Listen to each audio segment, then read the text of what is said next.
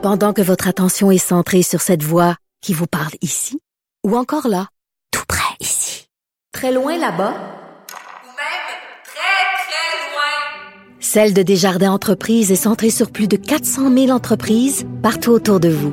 Depuis plus de 120 ans, nos équipes dédiées accompagnent les entrepreneurs d'ici à chaque étape pour qu'ils puissent rester centrés sur ce qui compte, la croissance de leur entreprise.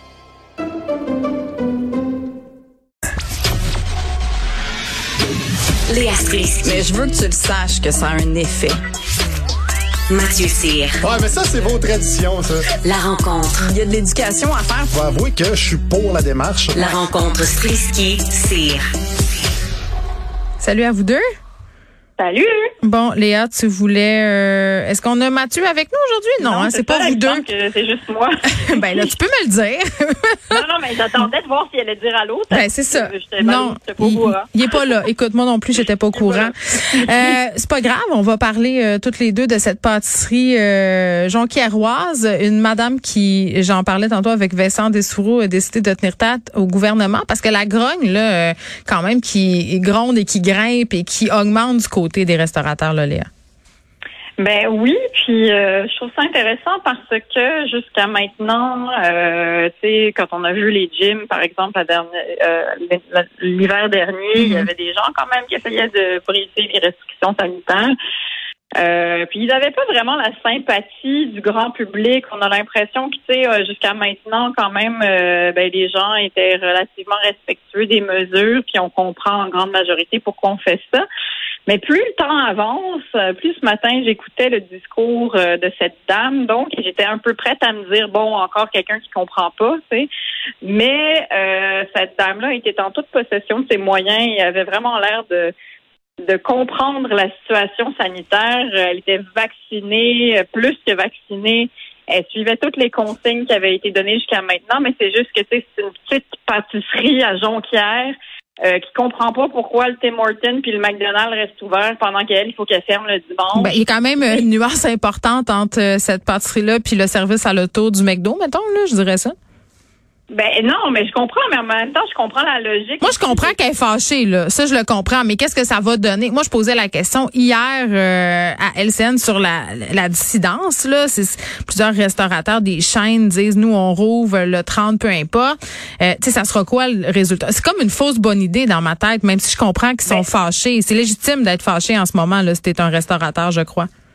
Non, c'est ça, exact. Mais tu sais, euh, elle, elle s'inscrit pas vraiment dans la mouvance des, euh, des restaurateurs qui veulent ouvrir coûte que coûte. Là, je pense que elle, c'était plus la constatation de moi, je vais, je vais pas y arriver, je vais, je, je vais mourir. En gros, là, je suis en train de mourir à petit feu. Puis il y a une espèce de ras-le-bol aussi de la non logique des consignes. Puis je comprends que ben, tu sais, en fait, non, je le comprends pas. Pourquoi est-ce que le Tim Hortons il aurait le droit d'ouvrir puis que cette madame-là, elle aurait pas le droit d'ouvrir? Je ne sais pas c'est quoi cette consigne-là qui fait que les grandes chaînes de restaurants Ouais. restent ouvertes. Tu sais, ils ont juste plus de pouvoir, dans le fond, là. Parce que, pourquoi est-ce qu'elle, sa pâtisserie, elle peut pas servir des cafés le dimanche? Je veux dire, ça, ça fait pas vraiment Mais de sens. moi, là, ce que je comprends, c'est vraiment l'affaire du service à l'auto. C'est c'est c'est Ouais. c'est pas je, je- pense que c'est c'est de là que que ça vient le fait de pouvoir ouvrir. Mais là de toute façon les commerces fermés le dimanche c'est terminé là, je veux dire c'était juste trois dimanches de suite si je ne m'abuse. Mais tu sais oui comme non quoi? Euh, non, non, oui, oui, non, c'est ça, t'as, t'as, t'as, t'as raison. En fait, c'est, Oui. c'est juste que ce qui m'a, ce qui m'a un peu surprise, c'est à quel point j'étais d'accord avec cette madame-là. Mais plus ça avance, plus on est d'accord avec Oui, les gens qui sont exact. comme ben là c'est assez. Tu sais puis je sais pas si t'as écouté le point de presse tantôt Léa là. Oui. Euh, mais c'est c'est tu sais on n'a rien Ben, dit de nouveau là, hein? Il n'y a rien, il n'y a rien. Il se passe rien. Et pourtant, l'Ontario semble vouloir ouvrir, mais en même temps, je. je Mais on annonce une rouverture, là, ça va commencer le 31 janvier, là, à 50% des capacités, euh, resto, les salles de spectacle, reprise du sport aussi graduelle en, en février. Euh, pff, parce qu'à un moment donné, c'est c'est dur à soutenir, là. Tu sais, surtout François Legault, là, il faisait son tweet malheureux sur on est mieux qu'en Ontario. Mais là, on reste Hey. fermé. Je sais pas. Moi, j'ai plein de monde autour de moi, Léa, qui euh, suivait super bien les mesures sanitaires, puis qui là sont vont ils vont un peu à la carte. Tu comprends ce que je veux dire? C'est au bon jugement. Ouais, ouais. Ben, au bon jugement, puis tu sais, c'est sûr que quand tu es triple vacciné, puis que, je veux dire, moi, j'ai été en contact avec le virus pendant euh, les fêtes, puis personne l'a attrapé, là, tu sais, puis on était sûr qu'on l'aurait. Mais à un moment donné, tu te dis, ben écoute, ça, ça doit quand même marcher aussi, ce vaccin-là. Tu sais, On Mm. entend beaucoup des, parler des vaccinés qui attrapent la COVID, mais on n'entend pas parler de tous les gens qui arrivent à l'éviter parce qu'ils sont vaccinés. Tu sais, C'est sûr que à un moment donné, tu as suivi toutes les règles, tu Mm. comprends que tu es vacciné, puis et c'est sûr qu'ils vont avoir du mal à nous retenir à un moment donné. Tu sais. Puis bon, là, ils ont de la chance, c'est le mois de janvier, fait qu'on n'a pas tant envie de sortir, mais Ben quand même, moi j'ai hâte. Moi j'ai j'ai j'ai je qualifierais mon envie de sortir euh, d'élever. je vais dire Oui. ça comme ça. Euh, tantôt, euh, je parlais avec Dominique Olivier, là, qui est la présidente du comité exécutif de la ville de Montréal. Euh, on votait le budget euh, de la ville. J'ai pas eu le temps de parler de baseball là, parce que bon, évidemment, son temps a été limité. Là, on s'est prononcé clairement là sur euh, l'injection de fonds publics là, issus de la ville pour avoir une équipe de baseball. Euh, ça, c'est pour la ville de Montréal, mais le projet d'avoir une équipe professionnelle de baseball en garde partagée, là, je pense que euh, euh, c'est il va falloir commencer peut-être à faire un deuil, Léa, à faire notre deuil. C'est en train de mourir dans l'œuf, cette affaire-là, j'ai bien l'impression. Je pense qu'on le- on le verra pas, le baseball, les amis. Je, je pense pas que le projet soit complètement mort parce que j'ai l'impression quand même qu'il y a des gens qui insistent fort, fort, fort pour que ça fonctionne. Mais en tout cas, ce qui arrivera pas, c'est cette espèce de rêve de partager une équipe avec euh, la Floride, euh, qu'on aurait pu appeler les Snowbirds parce que vraiment, Ça aurait serait été très bon. Ouais, ce serait vraiment ça, cette espèce de partage Québec-Tampa, là. Euh, mais ce que je trouve d'ailleurs un peu bizarre comme idée, parce que peut-être c'est juste parce que moi je regarde le sport de manière juste chauvine, là. Je veux dire, c'est juste du nationalisme mon affaire, donc c'est sûr que je voudrais Ouais. pas partager. C'est ça, c'est comme si une équipe qui est partagée, c'est moins à nous autres, puis c'est moins, Ben, tu sais, c'est moins oui. objet de fierté potentielle que quelque chose qui s'appelle le Canadien de Montréal, tu sais, ou quelque Ben, chose. C'est un petit peu comme haïr ton ex, genre t'es en garde partagée, puis là, ton enfant fait un exploit, t'es comme mais c'est quand même vraiment moi qui l'élève. Mais, mais attends, ça c'est drôle parce que quand t'es séparé, souvent, moi je remarque ça, euh, on a tous un peu tendance à faire ça. Puis même euh, quand on est encore en couple, les qualités c'est nous.